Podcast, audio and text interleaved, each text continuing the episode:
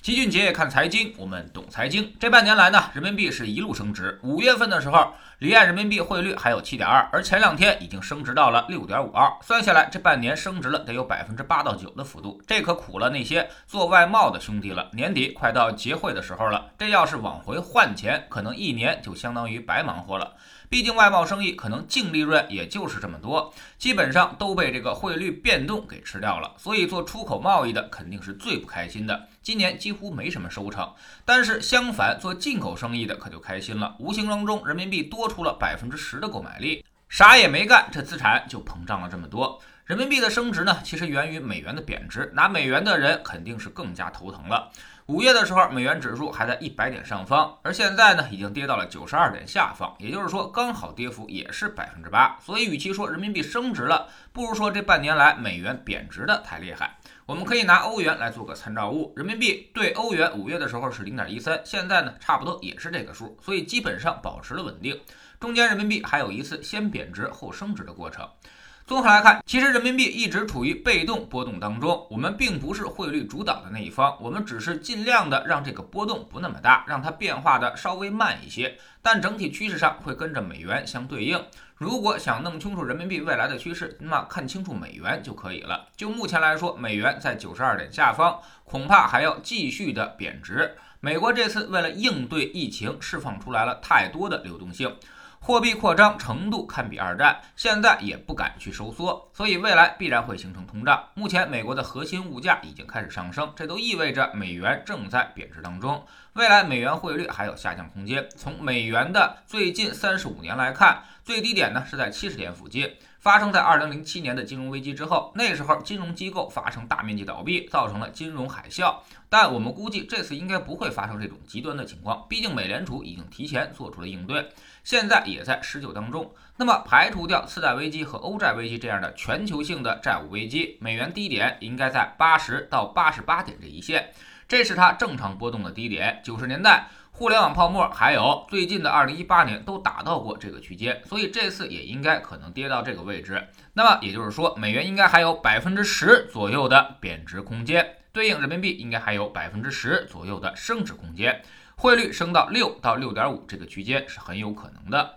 其实很早我们就讲过，汇率是谈判桌上的筹码，谈判中就是七，谈不好就奔七点五，而谈好了呢就是六点五。所以始终我们认为六点五是一个均衡汇率点，现在这个判断基本实现了。下一步嘛，人民币再升值，基本上就是高估的过程了，或者说是因为美元贬值大背景下的假升值。那么人民币这么升值对我们有什么影响？我们又该怎么办呢？首先，人民币升值肯定会有利于股市和债市。大量外资会进入国内寻找投资机会，即便投资不赚钱，这一年汇率也给他们升了百分之十了。所以，只要人民币持续升值，那外资肯定会持续流入。其次，我们的基础工业呢，还是来料加工为主，也就是说，在海外采购原材料，拿回来进行加工，然后再行销海外。整体上，其实汇率的影响并不太大，但是对于那些只做出口的企业，会影响比较大，主要体现在轻工这一块儿。原材料采购在国内，然后生产出口创汇再结汇，这样的企业今年生存艰难，最好呢做一下汇率对冲，也就是说你担心什么就做什么。比如你担心美元继续跌，人民币继续涨，那么你就看跌美元，买涨人民币。未来这种最坏的情况发生，你至少还能在外汇交易中回血。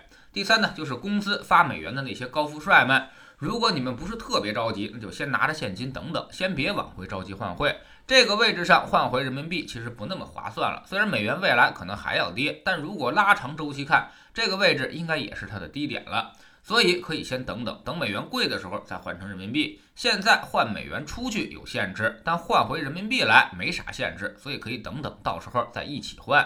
第四呢，手里有美元持续贬值怎么办呢？这个也要先拿着现金。目前美元资产全部都高估，美股高估，美债利率太低。我们总说不能为了戒烟去吸毒。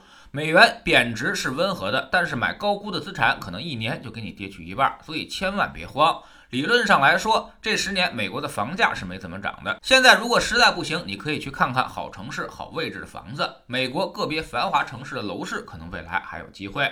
第五，如果你未来要用美元，现在可以再等等，美元大概率可能还会贬值，所以到时候再换也不迟。第六，人民币对欧元、人民币对日元基本保持稳定，随着周期回升，资源类国家的货币可能还要上升，比如澳元。人民币对澳元可能要贬值，所以要去澳洲的可以提前行动。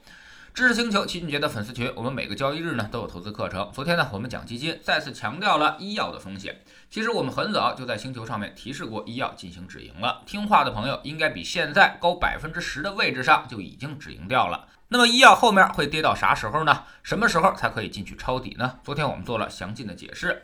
我们总说投资没风险，没文化才有风险。学点投资的真本事，从下载知识星球 APP 找齐俊杰的粉丝群开始。在这里，我们要让您知道那些专业机构和投资大师到底是怎么在市场中赚钱的，跟你们之前做的那种追涨杀跌的投资方法完全不同。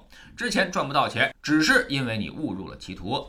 知识星球找老齐的读书圈，我们继续讲文明现代化价值投资与中国。昨天我们说到了一个人到底会不会投资，那么我们要看他什么？为什么说在未来的投资当中，咱们这里比美国其实更有优势和确定性？离巴菲特最近的中国投资家到底看到了什么大趋势？中国现在相当于美国历史上的什么时代？